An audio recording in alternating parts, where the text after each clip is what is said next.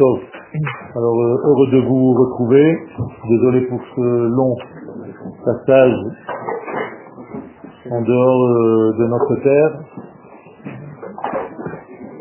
Et aujourd'hui, nous allons, ben, parler de Hanouka. Je ne pas de feuilles, les feuilles sont là.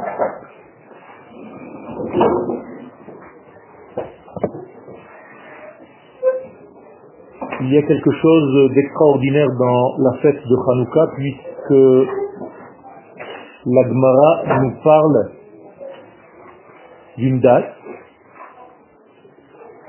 et en même temps qu'elle parle d'une date, elle introduit une notion qui est en dehors du temps, qui est complètement paradoxale. La Gemara en effet va nous dire Le 25 du mois de Kislev, Yemei Tmania Inhun. Le 25 Kislev,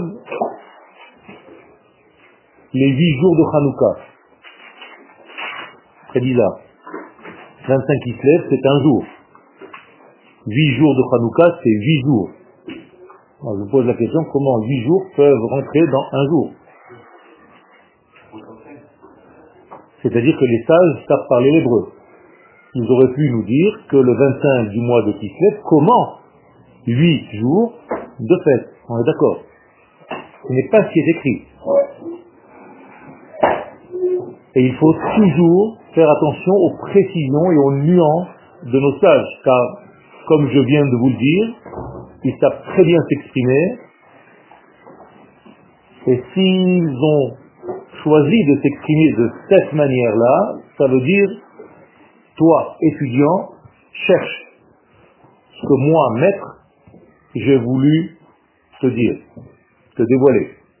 Mais tout simplement, il faut comprendre que le 25 du mois de Kislev contient en lui le potentiel de 8 jours.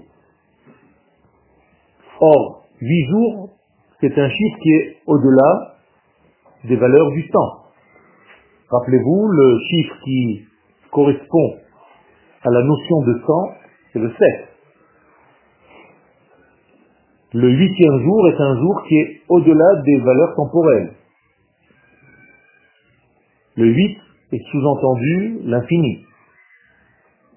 En hébreu, shmoné sont les mêmes lettres que neshama. C'est-à-dire que le chiffre 8 introduit la notion d'âme et non plus de corps. Alors comment est-ce qu'un jour corporel, qui est le chiffre 7, parce que le 25e jour du mois de Kislev. Or 25 c'est 2 plus 5. 2 plus 5 c'est 7. comment le jour du 7 contient le 8 Je viens de vous résumer en fait toute la grandeur de Hanouka. Hanouka, c'est en fait une notion de lien entre l'infini et le fini. Un jour temporel qui contient les valeurs qui dépassent le temps. Une valeur humaine qui contient des valeurs divines. Une victoire humaine qui est complètement miraculeuse. Donc il y a ici un pont entre l'infini et le fini, entre le transcendant et l'immanent. Vous comprenez donc que le premier jour de Hanouka, qui contient déjà les huit jours, va se déployer tout doucement, jour après jour, pour nous dévoiler les huit lumières qu'il contient déjà dans son point de départ. Vous êtes avec moi? C'est-à-dire qu'en réalité, le premier jour contient toute la fête. Et le dernier jour va révéler ce qu'il y avait déjà en potentiel dans le premier jour. Donc prenez les deux extrêmes, le premier jour et le dernier jour, ce sont les mêmes. Pourquoi le dernier Tout simplement, c'est le huitième jour. Donc il est la fin il est donc le dernier écran sur lequel va se projeter le film qu'il y avait déjà au départ. Sauf Maaseh de Marshava Trila. Chaque fois qu'on arrive à une dernière ligne, la dernière ligne est censée contenir tout ce qu'il y avait auparavant. C'est comme ça qu'on travaille. La dernière étape, c'est la révélation totale de ce qu'il y avait dans la première pensée. Si ce n'est pas le cas, c'est qu'il y a erreur dans le cheminement, dans le dévoilement. Si la pensée de Dieu ne se révèle pas à la fin, au dernier écran, c'est que Dieu a raté quelque chose. Et donc c'est impossible. Donc le dernier jour de Hanouka, qu'on appelle Zot Hanouka, comme si on indiquait, voilà, révèle en fait, qui était déjà dans le premier jour, mais invisible. Car le premier jour est une seule lumière qui contient certes le tout, mais si je ne vous l'avais pas dit maintenant, on n'aurait pas pu voir réellement le tout dans le premier. C'est comme une graine et un arbre. Dans la graine, il y a déjà tout l'arbre, mais tu ne vois rien. Quand tu as la réalité de l'arbre qui est déjà en train de pousser, tu peux voir la conséquence de ce qu'il y avait dans la graine. Donc toi, tu ne sais pas lire les graines. Tu ne lis que le résultat. Dans ce monde, on a du mal à comprendre les causes. On va voir les résultats. Ben si tu vois huit lumières que tu ne voyais pas au départ, alors qu'elles étaient déjà huit. Et si tu sais à quoi correspondent ces huit lumières, ce que l'étude normale devrait nous enseigner, alors que malheureusement jamais vous avez entendu à quoi sont référencées ces huit lumières, vous avez tout simplement encore une lumière, encore une lumière, encore une lumière. Vous mangez des beignets, c'est très sympathique, mais vous ne savez pas quel est le sens de chaque lumière. Et donc ces huit lumières sont en réalité une graduation de toutes les sphères spirituelles de la création du monde jusqu'à notre monde. C'est-à-dire que la première lumière qui correspond en fait à la source, la Bina. Bina, c'est Olamaba. Et donc difficile à concevoir. Deuxième bougie, c'est le chesed, la bonté. Troisième bougie, la gvoura, la rigueur. Quatrième bougie, la tiferet, l'équilibre. Septième bougie, Nessach, l'éternité, la continuité. Sixième bougie, Hod, la beauté dans ce que vous faites. Hod, Hei Vav Dalet. La septième bougie, la beauté. Yesod, qui est en réalité le fondement, le canal par lequel tout ce que je viens de dire va aboutir à la huitième bougie qui est la malchoute, la royauté. C'est-à-dire l'écran, le dernier écran sur lequel va se projeter le film de l'infini. En sachant tout ce degré, tous ces degrés, tout ce développement-là, vous êtes censé en réalité agir chaque jour de Hanouka selon la bougie du jour, selon la qualité intrinsèque du jour en question. Et si vous ne le faites pas, il y a décalage entre ce que vous faites réellement dans l'allumage et ce que vous vivez réellement dans votre vie. Et c'est dommage. Quel? Euh, Est-ce qu'il y a un Shemen et Shemen, c'est la racine du mot Shmoné. C'est-à-dire que tout ce que vous allez rencontrer à Hanouka est de l'ordre du 8. Même les acteurs. On les appelle les Chashmonaim. Vous entendez bien le mot Shemen, vous entendez bien le mot Shmoné, et même le début de leur nom, Chet. Chashmonaim. Le Chet est en valeur numérique 8.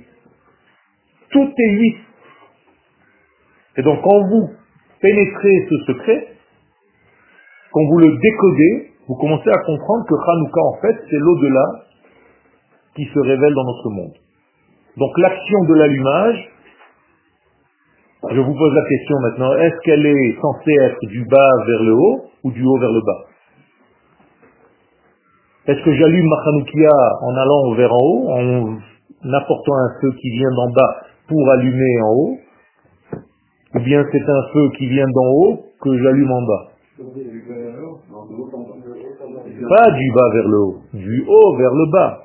C'est-à-dire que l'action, elle dévoile quelque chose qui vient du très haut, que je fais descendre sur terre. Donc le mouvement, même le mouvement que j'ai moi, l'homme qui allume, doit être un mouvement du haut vers le bas. Moralité, à quel niveau vous devriez allumer votre Hanoukia? Au niveau de la Brit Mila. Pourquoi? Tout simplement parce que c'est ce niveau-là qui est endommagé chez les hommes, et c'est ce niveau-là qu'il faut éclairer dans notre vie, c'est ce niveau-là qui a été endommagé, blessé par l'ange lorsqu'il a attaqué Yaakov lors de son retour sur la terre d'Israël. La paracha que nous venons de lire, Baishla. Lorsque l'ange de attaque Yaakov, qu'il se bat avec Yaakov, il le frappe à la partie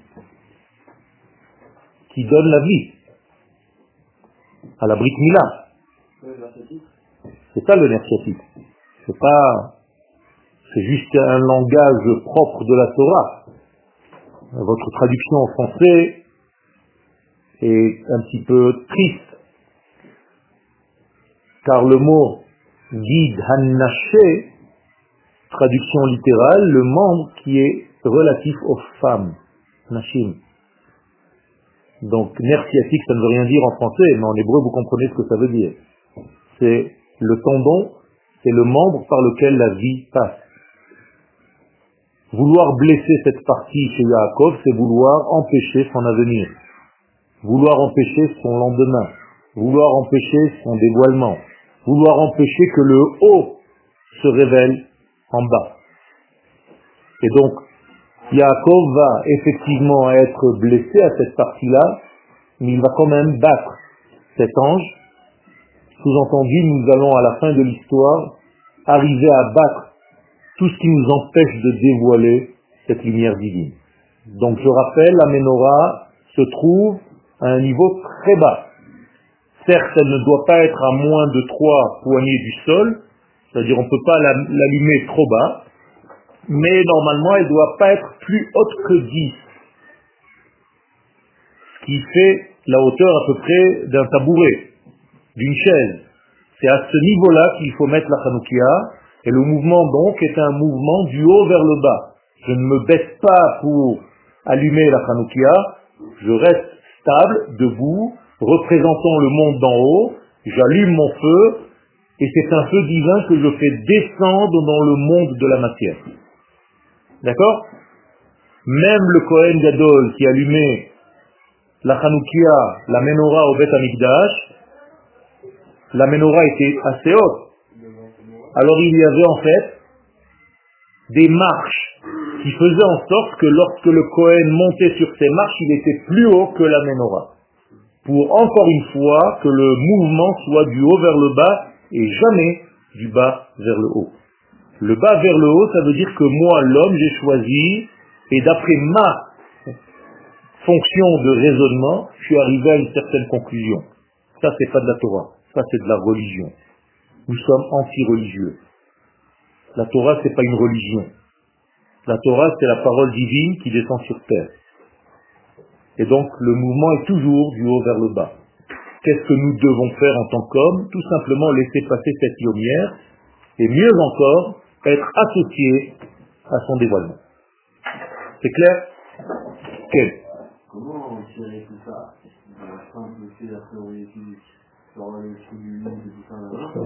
Ce que j'essaie de vous, de vous expliquer maintenant, c'est que les actes qui sont apparemment anodins, que vous faites pendant que vous appliquez n'importe quel mitzvah, ce sont des actes qui sont très profonds, et lorsqu'on vous les décortique, vous commencez à comprendre pourquoi on fait cet acte de cette manière-là et non pas d'une autre manière. C'est la même chose. Tu fais... Ben, tout simplement, tu vis avec une neshama. Ta neshama, c'est ton chiffre 8. Comment est-ce possible que ta Neshama, qui est du chiffre 8, vive dans ton corps qui est du chiffre 7 Tu peux m'expliquer ce mariage? Non, mais un mariage qui a duré pendant 8 jours. Ça, c'est le miracle. Pas qu'il a eu lieu pour qu'on fasse une fête, c'est parce que ce jour-là, dans le cosmos, dans le temps créé, a déjà ce potentiel qu'un jour il y a eu ce miracle. C'est-à-dire qu'Akadosh Baruch en fait, a transformé cette énergie qui existe depuis la création du monde, le 25 du mois de Kislev, en réalité. C'est tout. C'est comme ça qu'apparaissent les fêtes. Les fêtes. C'est pas parce que un jour il s'est passé quelque chose que je fais une fête. La fête existe déjà en potentiel dans le temps, et c'est à moi, si je suis capable, de révéler ce potentiel qui existe déjà dans le temps pour en faire une fête dans l'avenir. Comprenez la différence? Donc c'est pas les événements qui ont fait la fête, c'est la fête qui a donné naissance à l'événement. Donc cette fête est déjà codée à l'intérieur même du 25 du mois de Kislev. Euh, ça, on voit ce que vous dites, surtout sur les trois grosses fêtes. Euh, Pesach, Shavuot et Sukkot. voilà, pour faire parade de, Abraham D'accord, ça veut dire que Pesach existe bien avant la sortie d'Égypte. C'est ça, mais il n'y a pas de chaparade vraiment dans le Khamouza. Il ne faut pas faire un truc et on vient faire comme pour ça. Je veux dire, c'est vraiment parce que ce qui s'est passé, ce qui s'est passé, c'est que si le, le moment métamidage n'a pas été détruit, qu'on n'aura pas de Khamouza. Ok. Tu peux toujours chercher en fait des solutions historiques à la chose. Mais il s'est passé quand même quelque chose de très grave. C'est que le peuple d'Israël vivait sur sa terre sous une influence étrangère à sa structure première. Il y avait en fait de l'hellénisme. Il y avait une force de philosophie grecque qui dominait le monde, qui était au sommet même de toute la connaissance humaine. Et donc c'était un danger d'extinction. C'est pas par hasard que le miracle vient par la lumière pour rallumer la flamme de cette Neshama d'Israël, contrairement à cette flamme soi-disant philosophique qui voulait remplacer, en tout cas, croire que la Torah est du même niveau. Toutes les philosophies, quelles qu'elles soient, toutes les religions, quelles qu'elles soient, elles sont au plafond du chiffre 7, au maximum. Jamais du chiffre 8, parce qu'elles ne sont pas divines. Seule la Torah d'Israël est liée et tire sa source du chiffre 8, c'est-à-dire de l'infini. Car la Torah, c'est le divin qui parle au peuple d'Israël pour les nations du monde. Ça change tout. Donc nous ne sommes pas une religion. Attention. Qu'est-ce? Le jour le jour le plus important de Hamikon, ça devrait être le 7 alors. Parce que chaque correction à l'épreuve, c'est par rapport à l'autre milliard, ça devrait être le 7. Tout à fait. C'est pour ça que les sages nous disent que si tu devais donner une forme humaine à ta Hanoukia, ce serait qui? Yosef Hatzadik. D'accord? Toute la Hanoukia, c'est Yosef. Pourquoi? Parce que c'est lié au chiffre 8 et que la Brit Mila est pratiquée sur le bébé le chiffre 8, le jour 8. Pourquoi on fait la Brit Mila à un bébé le huitième jour Pour le relier à l'infini. Vous comprenez? Sinon, n'importe quel enfant, par nature, il est né humain, donc il fait partie du chiffre 7. Il est bloqué dans un système de loi naturelle. Faire la Brit Mila à un bébé qui est né d'une maman Israël, donc un bébé qui fait partie du peuple d'Israël, c'est le relier le huitième jour à l'infini. Et à Hanouka, c'est ce qui se passe. On est tous reliés, en tout cas on allume, on éclaire notre lien à l'infini. Nous sommes déjà liés à l'infini. À Hanouka, nous éclairons en fait ce lien qui existe déjà. On prend conscience de notre lien avec l'infini. Quel? On ne définit pas l'infini, comme son nom l'indique. On ne fait que le recevoir par notre prisme du fini. Tout en sachant que ce n'est pas tout l'infini qui passe par moi. En tout cas, une partie de lui. Et comme je ne suis pas tout seul, il y a une partie de l'infini qui passe par moi, une partie qui passe par toi, une partie qui passe par lui, et ensemble, dans la nation tout entière d'Israël, nous sommes capables de traduire les valeurs de l'infini dans le fini. Donc toi seul, tu ne peux pas avoir raison. C'est toi plus moi plus lui. Personne ne détient une vérité absolue à lui seul. C'est pas possible. Parce que l'infini va utiliser 600 000 canaux divisés par des millions de Nessamot pour venir dans notre monde d'en bas. Et donc c'est l'ensemble qui va révéler cet infini, et non pas l'individu. D'où le danger dans le judaïsme, le plus grand, c'est de développer une religion individuelle. Et la guérison de cette maladie, la plus grave, c'est de prendre conscience que je fais partie d'une nation. Et c'est pour ça que Hanouka est une fête nationale de la nation d'Israël. C'est pour ça qu'il s'est passé quelque chose de l'ordre de la nation qui s'est battue contre un empire avec toute la mentalité qu'il avait. Et qui a battu, qui a gagné. Donc c'est pas une fête individuelle, miraculeuse, au niveau de l'homme privé, c'est au niveau de la nation tout entière sur sa terre, c'est-à-dire du royaume d'Israël. Quel? Euh, Comment on peut savoir si un jour a une potentialité plus particulière qu'une autre Très bonne question.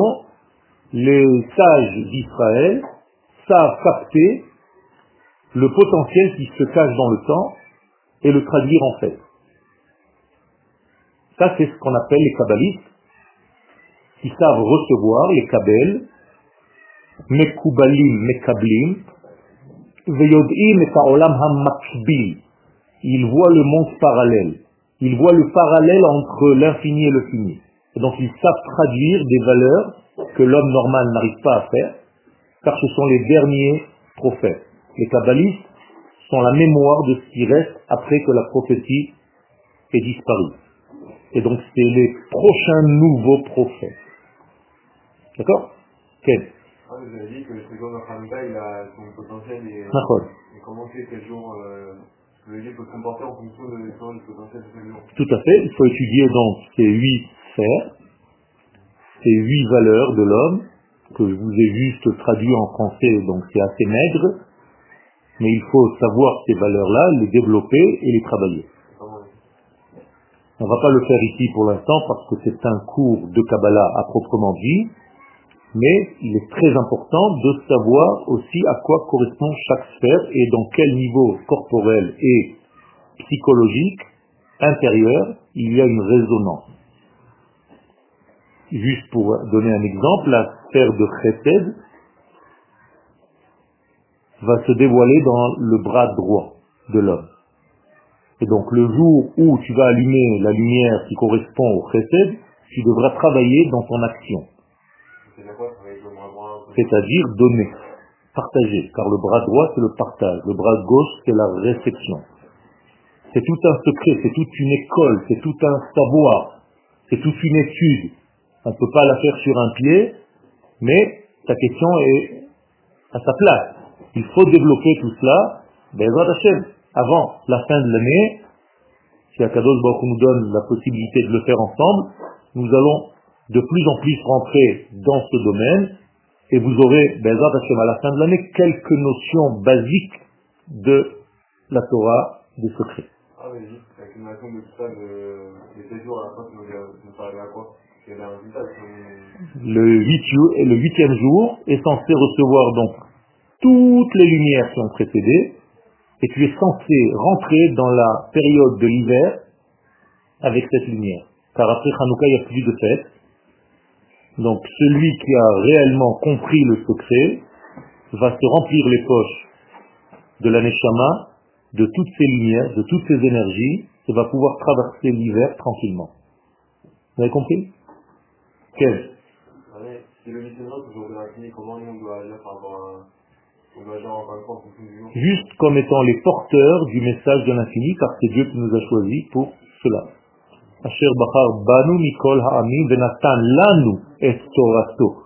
Il nous a donné à nous sa Torah. Sa Torah est infinie, elle passe par nous. On n'a rien choisi, c'est lui qui a choisi. Donc sois juste le porteur et respecte ton rôle. Quel? J'ai répondu à votre question. Ok. Ça va être question-réponse donc. Je c'est pas la peine, euh, c'est juste un prétexte. Est-ce que c'est possible que Israël soit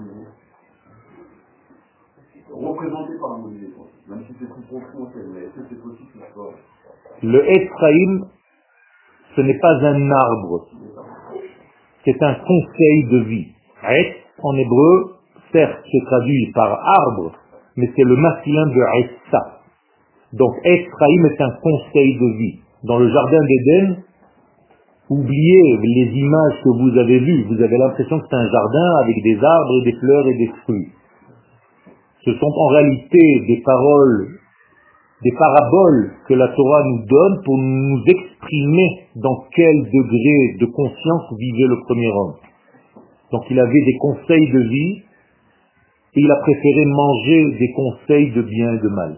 Pourquoi l'huile d'olive L'huile d'olive, c'est le secret le plus grand du judaïsme au niveau de ce que l'arbre va nous donner.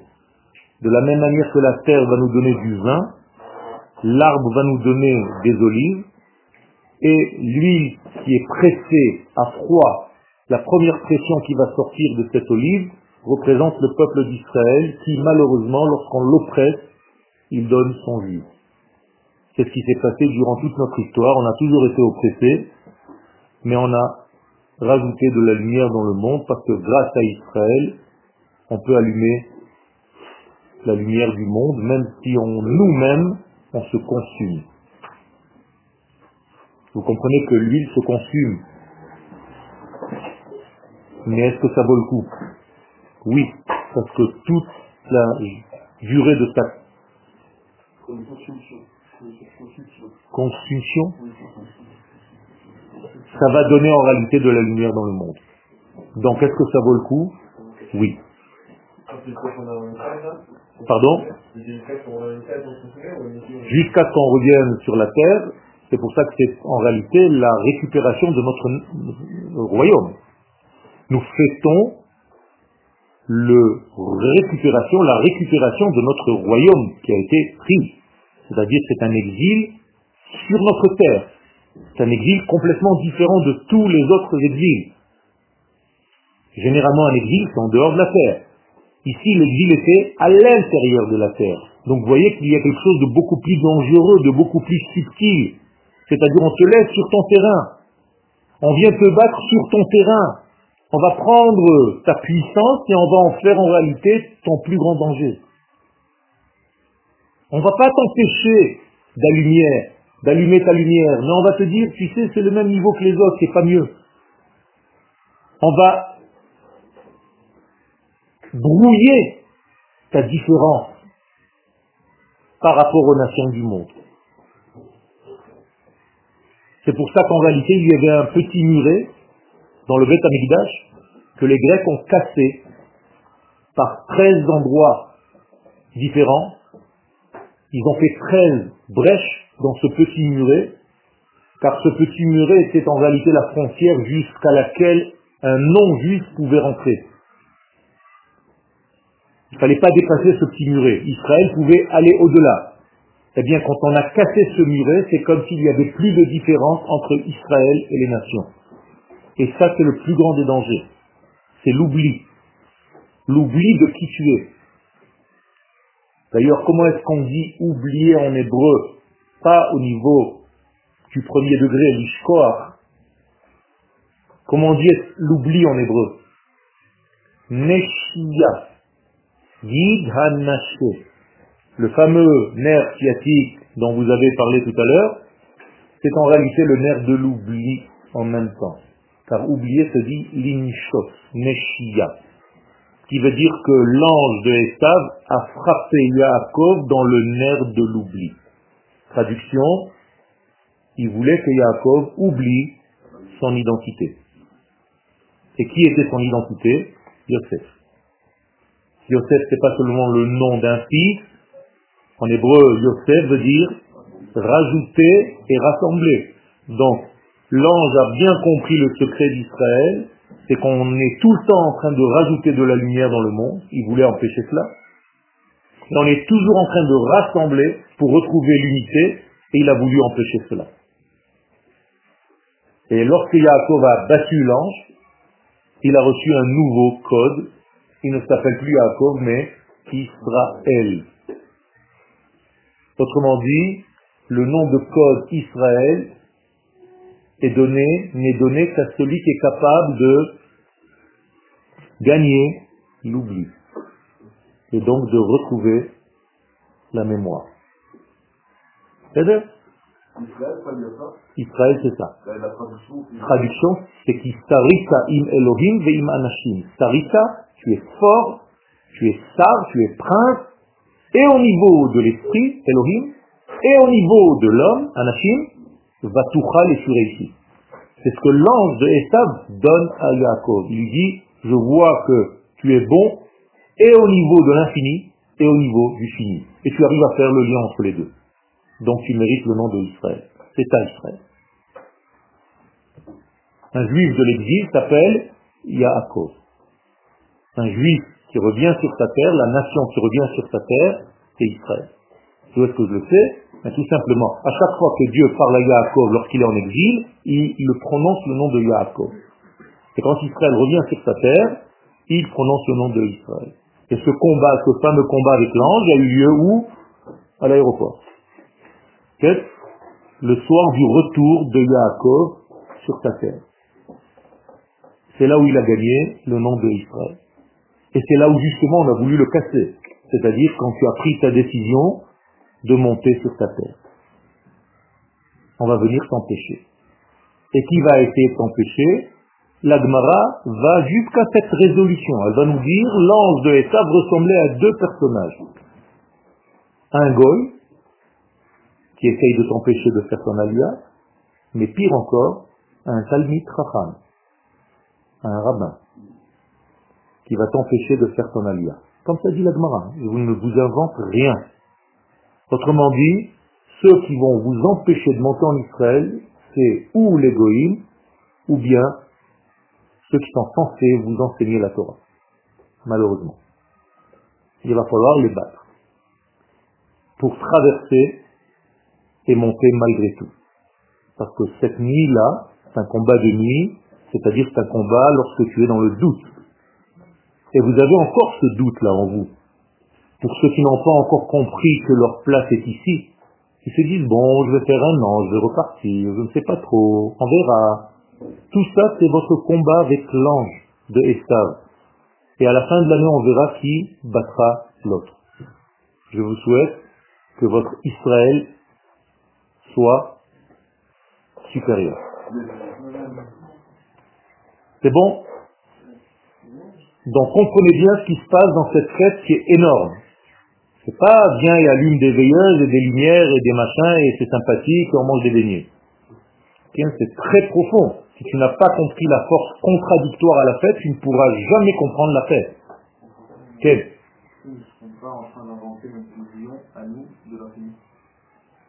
Très bonne question. Si on inventait notre vision à nous de l'infini, ce serait une religion.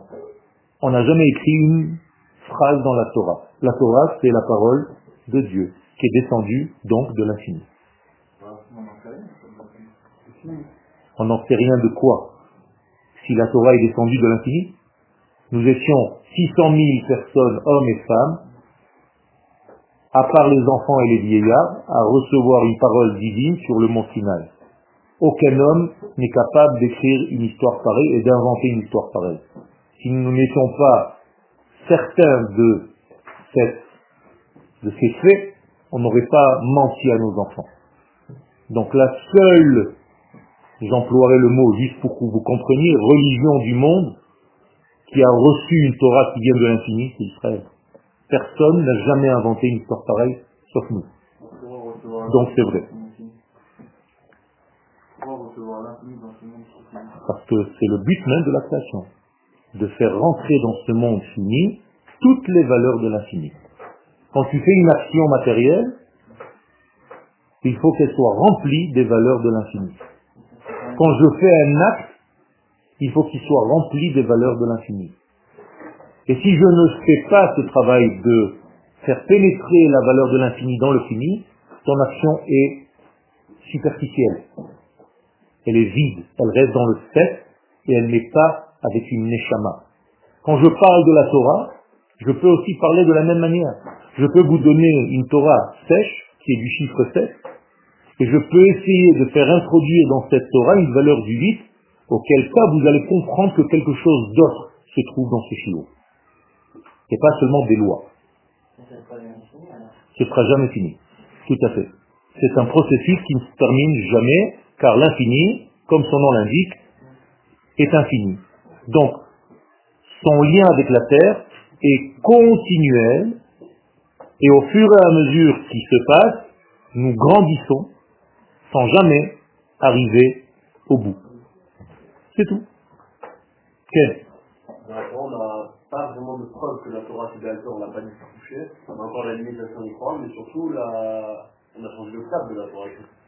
Le cap de la Torah écrite a changé au niveau des lettres, mais pas au niveau de de, l'écriture des lettres, du dessin des lettres, mais pas des lettres elles-mêmes.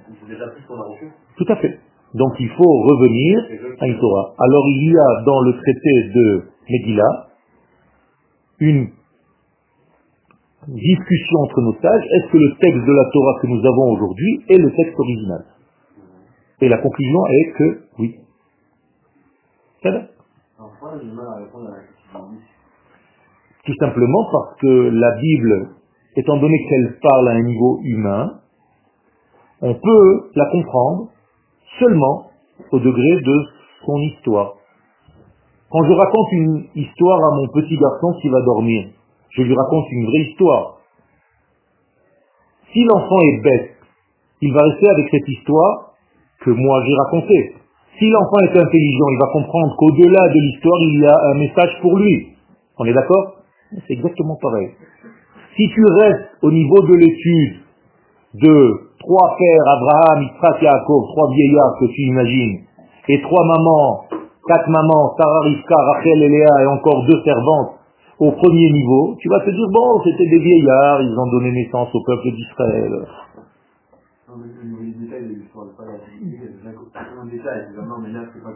Tout à fait. Alors il faut justement savoir que sans la Torah orale, la Torah écrite est dénué de sens. Et la Torah orale, c'est la neshama de la Torah écrite, donc on ne peut pas les dissocier.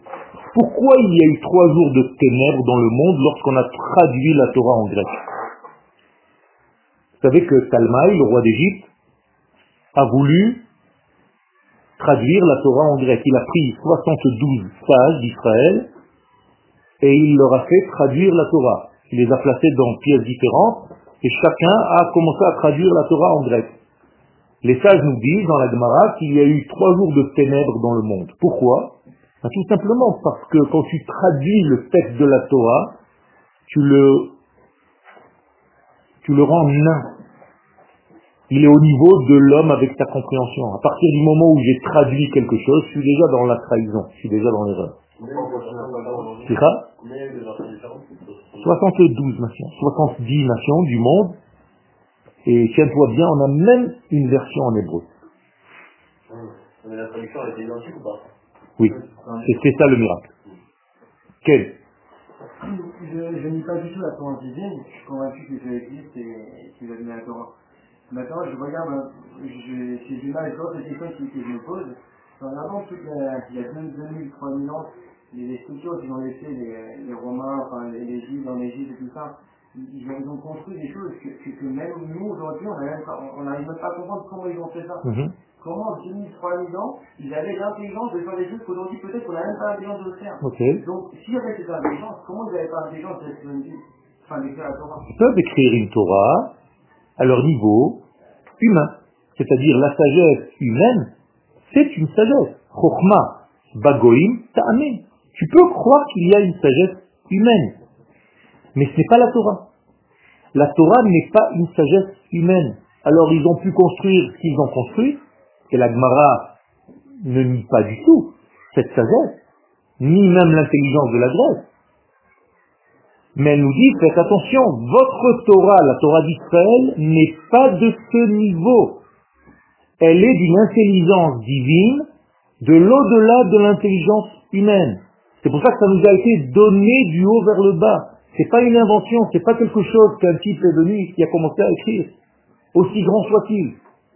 Mon cher n'a pas écrit la Torah de sa propre conscience. Vayomer Adonai el Moshe. Et donc il y a quelque chose qui dépasse complètement. Et en réalité, ta question est tellement forte qu'elle est en réalité le sens le plus profond de Hanouka. Est-ce que je peux me mesurer à la sagesse des nations par rapport à la sagesse d'Israël Non. La sagesse des nations, elle est magnifique. Mais nous, nous avons une sagesse divine qui doit s'habiller et s'introduire dans cette sagesse humaine. On n'annule donc pas la sagesse humaine, on fait juste venir du chiffre 8 quelque chose dans cette sagesse qui est de l'ordre du chiffre 7. C'est tout. De toute façon, il y aura toujours, y aura toujours deux, deux, le monde va être divisé en deux, parce que il y a le monde qui va se construire sur le chiffre 7, et il ne pourra jamais voir le chiffre 8. Donc il essaiera toujours de relativiser ou de rationaliser par rapport à sa localité du 7. Et il y aura une petite partie du monde qui sera peut-être chez nous et peut-être aussi chez les parmi les nations, qui arriveront à voir le 8. Alors ça c'est aujourd'hui, ce que tu dis est vrai aujourd'hui, mais à la fin des temps ce n'est plus vrai.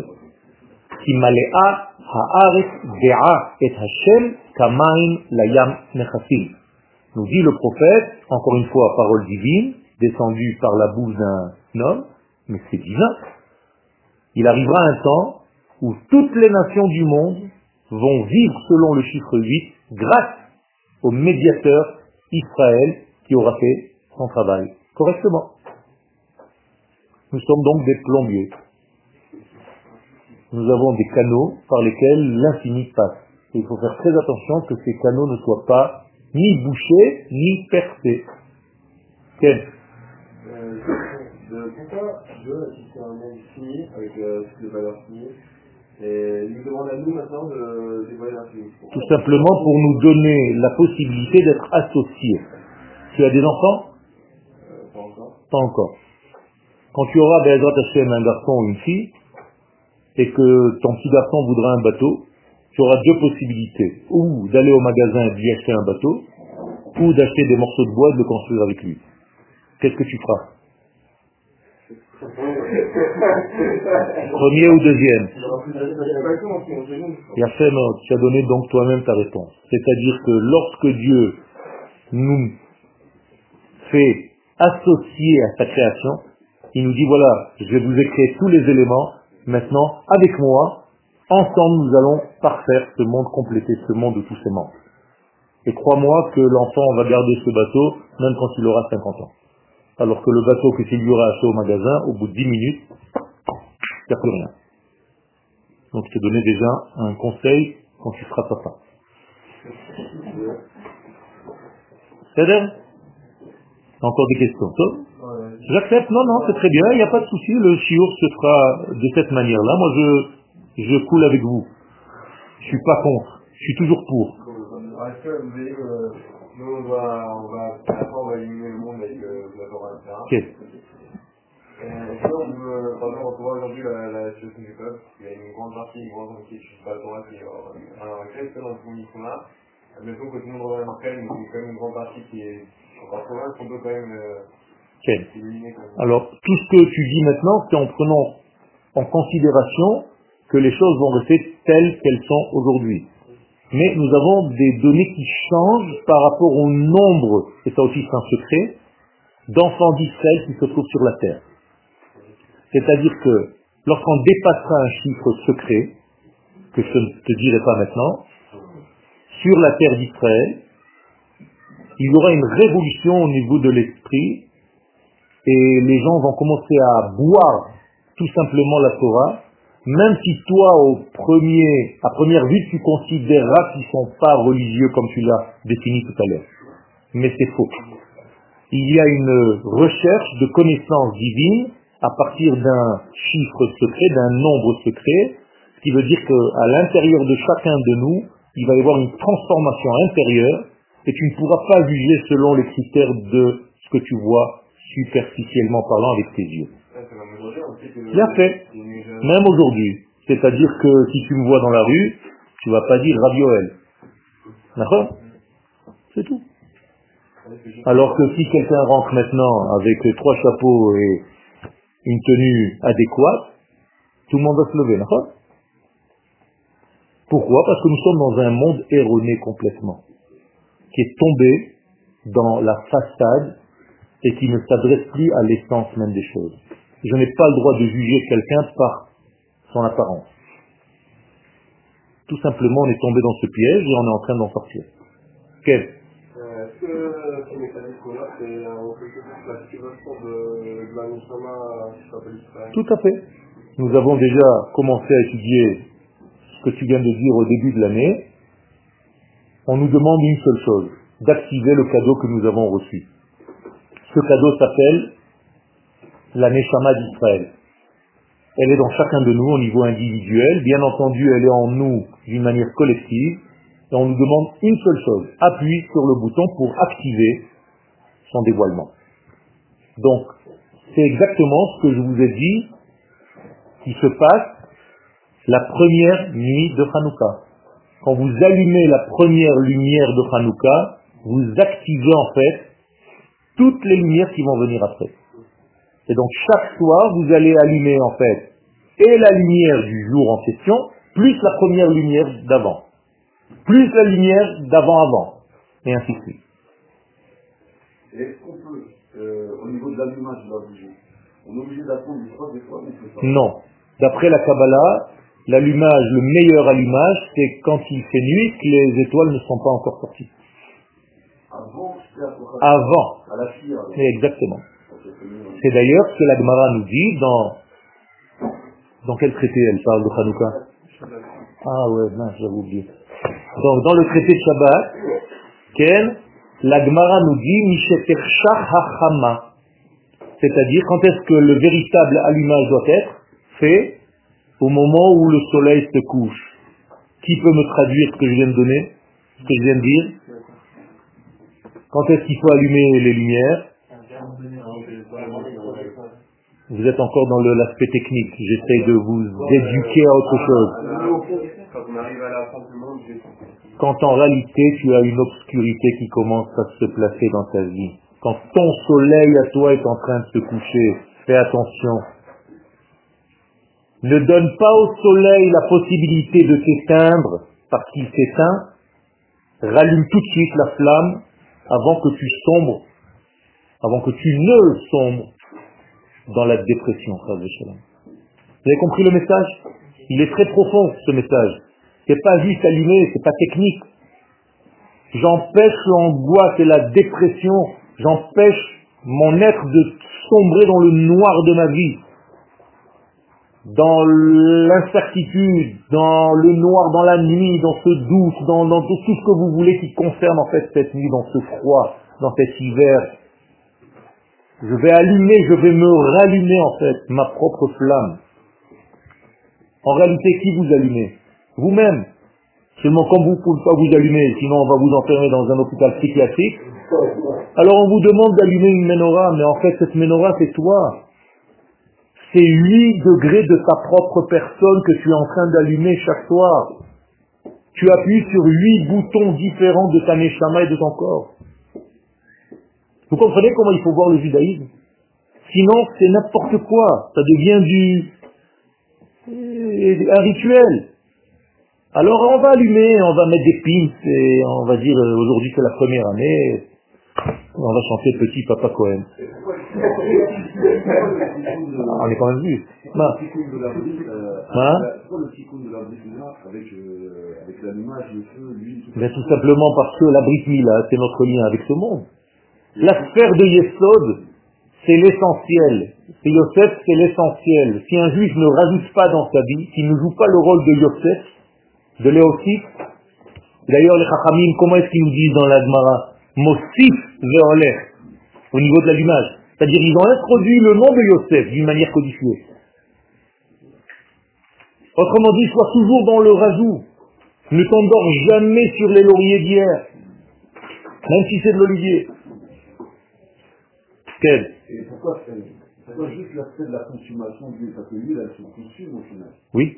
Alors quel rapport avec la brique hein Ben, tout simplement, ça veut dire que tu es prêt à vivre, même si tu sais qu'un jour tu te termines, pourvu que tu aies, à ton passage, éclairé le monde. C'est un message extraordinaire. Ton but, c'est d'éclairer la vie. Et malgré ça, nous disent les Chachamim, ton huile va durer huit jours, c'est-à-dire à l'infini, à l'éternité. Même si tu as peur au départ, n'aie pas peur. Tu ne vas pas te consumer. Car c'est Dieu qui t'a créé avec une matière qui est de l'ordre de l'infini, donc n'aie pas peur. Am Israël, Chai. Le peuple d'Israël ne mourra jamais. Même si vous voyez des juifs individuellement parlant qui meurent. C'est une leçon extraordinaire, Hanouka, Rabotai. Un juif qui meurt, c'est un juif qui, pour l'instant, a quitté le domaine de la vie et qui un jour, en fait, reviendra et prendra conscience de ce tout et ne pourra plus mourir. Tout à fait. Aujourd'hui, en fait, on meurt parce qu'on n'a pas une conscience au niveau du physique de notre appartenance à la nation. Si on avait cette conscience, on ne mourrait jamais. Et on ne fauterait jamais. À chaque fois que tu fautes, c'est que à cet instant-là, tu es sorti du tout. Si tu avais la possibilité de rester rivé au tout, tu ne fauterais jamais. C'est vrai. Il y a eu des, des êtres dans le peuple d'Israël qui sont morts. Des êtres qui sont morts juste parce qu'il y avait la faute du serpent de Adam et Ève. Mais qui sont montés vivants, de leur vivant, avec leur corps, dans l'autre monde. Euh. Non, c'est pas d'arriver à ces huit lumières, c'est que ces huit lumières arrivent à toi. C'est moi. Toi, tu dois juste traduire ce qui se passe malgré toi. C'est pas toi qui amène ces lumières, c'est pas toi qui les allume, elles sont déjà. Tu fais juste un acte symbolique, en réalité, de montrer, de cristalliser ce qui existe déjà dans l'infini. Et pour éduquer tes enfants, tu dois faire un acte qui va montrer quelque chose qui va rester. C'est pour ça que ça s'appelle Chinour, Hanouka. C'est vrai. Il n'y a rien qui n'est pas lié, qui ne soit pas lié au sur eux, même tes dix doigts. Donc, donc c'est ça, c'est d'intégrer celui sur Tout à fait. Le truc, c'est que moi, je connais, je connais, je la c'est que- Il m'a déjà posé la même question. Ouais, donc ce que je veux dire, c'est que là, je, je ressors, euh, enfin, je sais juste que j'allume une mix. Quel? Je dois. Âge tu as 24. Tu as vécu 24 ans sans savoir ça. Maintenant, tu veux que en 10 minutes, je te dise ça? Donc, c'est là. Ça veut dire que j'ai réussi mon rôle, c'est-à-dire à aiguiser ta curiosité. Bah, où à Je suis pas si mauvais prof que ça. Il y a un cours euh, mardi prochain? Euh. Alors tu sauras plus mardi prochain. Rappelle-moi ta question. Alors, j'aurais aimé que vous avez parlé, à partir du moment où il y aura un. Quel? C'est ce... Ça se manifeste tout simplement parce qu'il y a une neshama cosmique beaucoup plus grande qui va descendre sur Terre et qui va nous pousser à évoluer complètement différemment. 55, 58 ans, c'est ça, non Ira 55, 58, c'est c'est ça 63 Tu veux qu'on joue au loto? C'est euh, c'est pas un âge, c'est un nombre d'enfants d'Israël qui va être sur la terre d'Israël à un moment donné. C'est ça La suite au prochain numéro. On y est, on y est, on y est déjà.